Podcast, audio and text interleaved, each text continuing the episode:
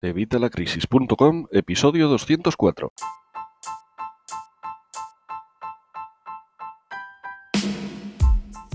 Hola, buenos días, buenas tardes o buenas noches. Soy Javier Fuentes de Evitalacrisis.com. Ya sabes, la comunidad con más de 20.000 infoemprendedores, más de 20.000 personas interesadas en mejorar sus finanzas personales y las de su negocio. Si en mi último vídeo te hablaba de la declaración de la renta y del borrador de la declaración de la renta, si no lo has visto puedes verlo aquí. Eh, hoy te quiero hablar de algo similar y es que muchas veces nuestras empresas nos ponen el mínimo, el porcentaje mínimo para retenernos el IRPF.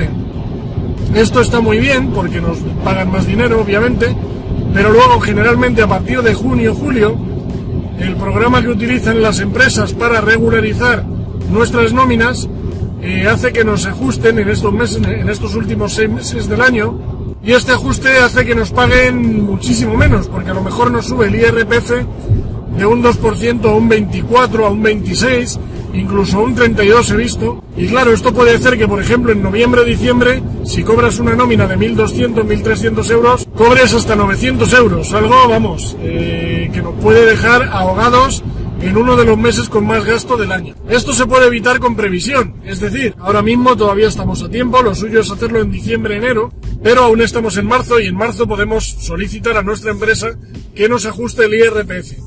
Para eso hay un documento que puedes tú marcar tus condiciones, si estás casado, si no estás casado, si estás pagando casas, si no, tal, si tienes eh, personas a tu cargo, si no las tienes, y con eso te van a ajustar un IRPF que sale bastante más ajustado que este mínimo del 2%. Hay otra opción que es que tú le pidas a tu empresa que te retenga todos los meses una cantidad. Tú puedes hablar con tu empresa y decirle que todos los meses te retengan un 12, un 13%, y normalmente con un 12 y un 13% todos los meses, al final de año no vas a tener ese IRPF tan enorme, y si lo tienes no lo vas a notar tanto. Además esto obviamente, ese dinero que te retengan de más, si es que es de más, ya te digo que el 12, el 13 es el más o menos para que vayas más o menos bien y que no tengas sustos. ¿Que te retienen de más algún mes? No te preocupes porque luego en la declaración de la renta te lo va a devolver Hacienda. Así que pues no había ningún problema.